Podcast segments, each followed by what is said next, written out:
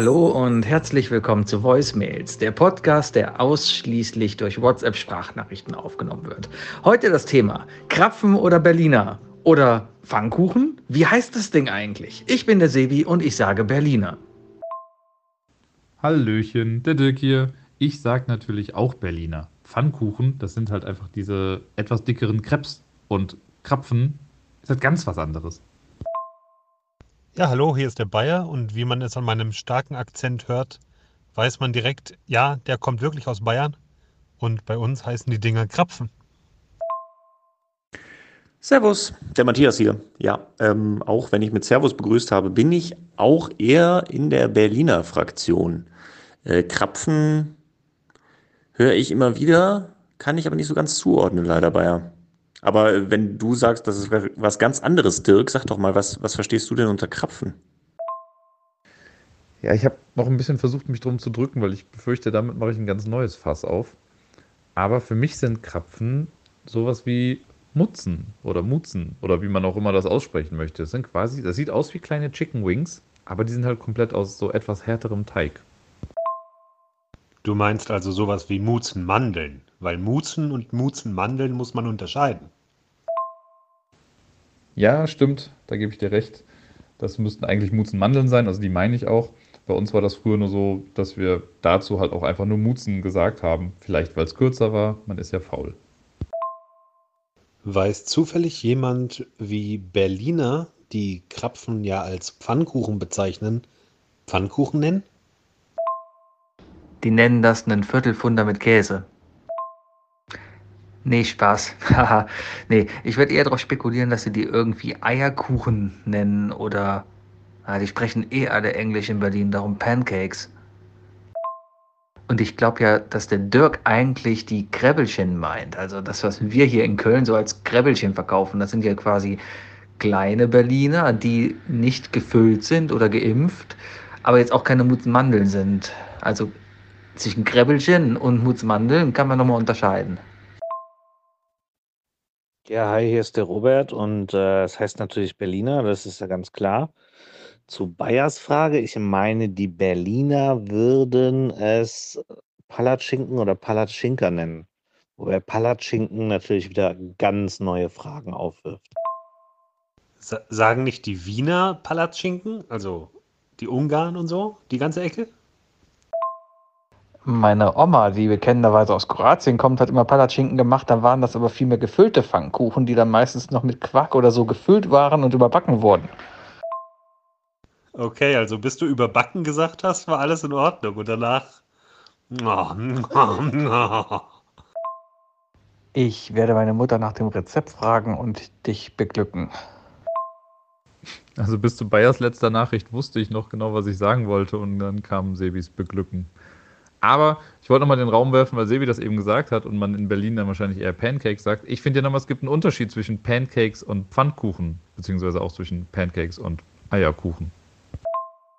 Definitiv. Pfannkuchen sind weicher Teig, der in der Pfanne verläuft und dann die Pfanne vollflächig ausfüllt und so dann halt auch der typische runde Fladen quasi entsteht. Pancakes hingegen sind vielmehr ein fester Teig, der zu kleinen Fladen dann eben in der Pfanne äh, gebraten wird, äh, halt klein sind.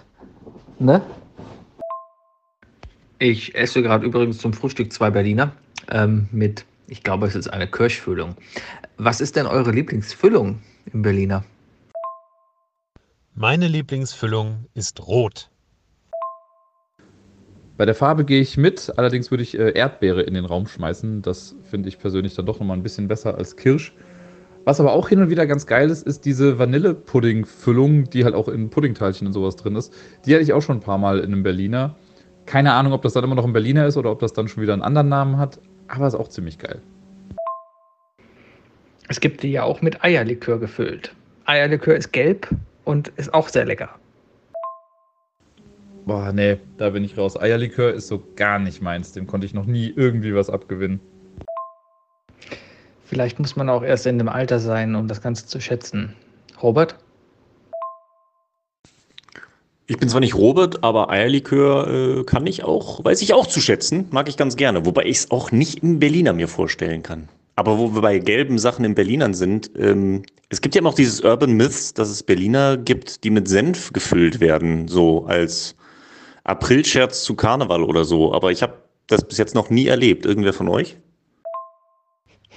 Nein, nein, natürlich nicht. Noch, noch nie. nee. Ist jetzt fast ein Monat her, dass wir das letzte Mal hier was reingesprochen haben. Kommt noch was oder war es das für die Folge? Nee, nee, da kommt noch was. Einen Berliner mit Senf hatte ich bisher noch nicht und ich habe auch noch keinen präpariert. Was ich allerdings schon mal selber gemacht habe, ist Senf in einen Schokokuss unten reinzupacken. Wenn man so die Waffel vorsichtig unten abmacht, dann kann man den ein bisschen aushöhlen, Senf da reinmachen und das dann wieder einigermaßen blickdicht dran pappen. Das ist lustig. Ich stelle mir gerade vor, wo man sonst noch alles Senf reinfüllen könnte. Wie wäre es mit einem NIM 2? Bei einem NIM 2, da hast du auch dieses, dieses Bonbon außenrum ja, und freust dich auf diesen weichen, geilen, flüssigen Kern da drin, weswegen man einzig und allein eigentlich NIM 2 ist. Ja. Und dann ist da Senf drin. Ja, das könnte, das könnte ein Spaß sein.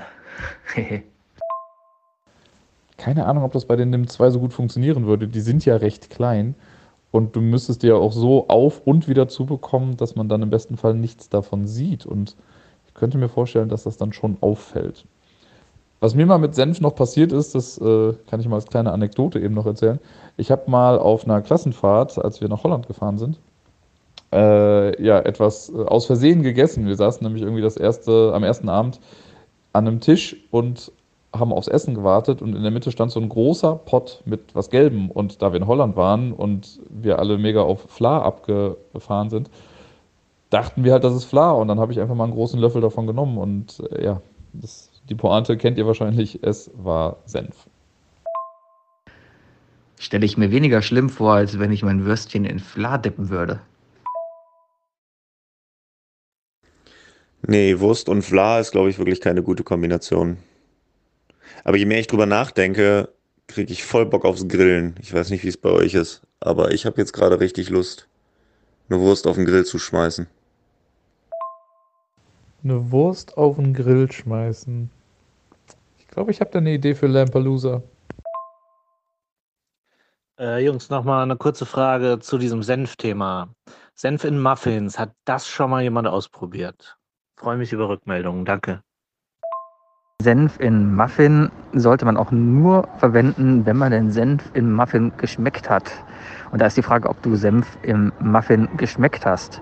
Und für alle Leute, die das jetzt hier nicht verstehen, schaut euch die Lamperloser-Folge vom 22.03. an aus dem Jahr 2021. Ich sage das etwa, weil ich keine Ahnung habe, wann überhaupt dieser Podcast rauskommt. Vielleicht dieses Jahr, vielleicht nächstes. Mal gucken.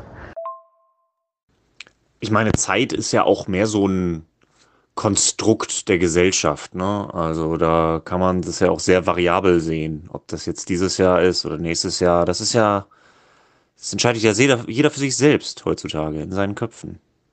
Wie mit Senf. Senf ist auch sehr variabel und in aller Menschenköpfe und Münder. Da der Mund im Kopf ist, passt das, glaube ich, schon, Matthias. Alles gut. Woher kommt eigentlich der Begriff oder die Redewendung seinen Senf dazugeben?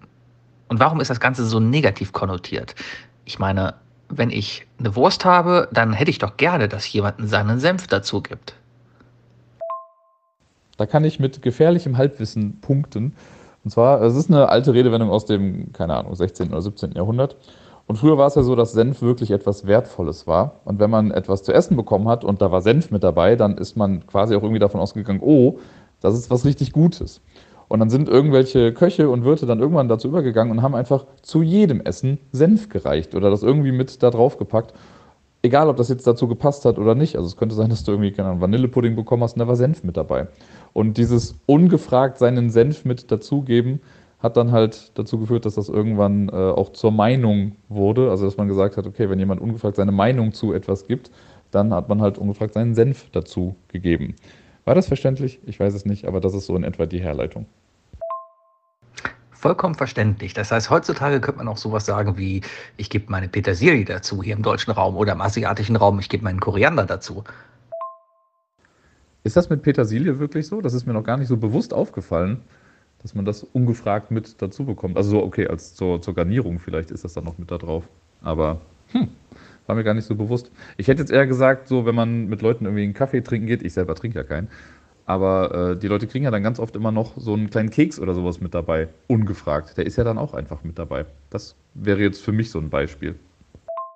So, ich möchte jetzt gerne diesen Podcast nochmal nutzen, um ein bisschen funny zu werden. Es ist übrigens mittlerweile April, also ich glaube, wir nehmen jetzt schon zwei Monate lang auf. Whatever. Sag mal, wie wird eigentlich Worcester, Worcestersoße, Worcestersoße, wie wird das ausgesprochen? Worcestershire Sauce. Äh, wer bist denn du? Hier, ich bin da, um die Kochfragen zu beantworten. Und weil ich das so lange nicht gemacht habe und an mein neues Handy nicht gewohnt bin, Wookie hier. Wurstsoße. Es heißt Wurstsoße. Ich äh, war mal so frei und habe meine Assistentin gefragt, die ist zufällig aus äh, dieser Stadt oder was auch immer das ist. Worcester sauce. Da, das. Gern geschehen. Hört sich heiß an, deiner Assistentin. So, wir haben mittlerweile Mai. Ähm, gehen wir rüber zu Signal. Wie nennt man übrigens die Angst vor Deutschen? Klaustrophobie. Aber war das nicht die Hanstrophobie? Ich dachte immer, das wäre die äh, Angst vor Weihnachten wegen Santa Claus-Trophobie. Ich finde es sehr schön, dass du die peinliche Stille ans Ende deiner eigenen Nachricht gepackt hast. Ich gebe lediglich Witze wieder, die ich so auf Reddit in Englisch gelesen habe und auf Deutsch übersetzt habe. Ich glaube, im Englischen ist es nochmal viel witziger, weil der, der, der Klaus halt ein typisch deutscher Name ist für so einen Engländer. Ja, und darum ist Klaustrophobie, glaube ich, echt witzig, so aus deren Sicht. Streng genommen müsste ich dem Matthias jetzt dann doch recht geben. Ich habe gerade mal kurz nachgeguckt und Klaus ist ja eigentlich die Kurzform von Nikolaus, also wäre die Klaustrophobie dann ja auch die Nikolausphobie. Nikolaus hingegen stammt aber aus dem Griechischen, also müsste ja die Klaustrophobie die Angst vor den Griechen sein, oder? Ich habe schon keinen Bock mehr auf euch. ja, äh, aber die Dinger heißen Krapfen. Krapfen. Wow, Bayer. Random. Das ist so 18. Februar Bayer. So, meine Damen und Herren, wir haben mittlerweile den 10. Juni. Ähm, gar nicht wahr, den 11. Juni sogar. Ha, ich lebe in der Vergangenheit. Ähm, und ja, ich glaube, das war's jetzt hier erstmal. Hat noch irgendjemand was zu sagen? Ansonsten gehen wir jetzt rüber zu Signal und machen da weiter. Ähm, ich glaube, das ist das richtige Signal.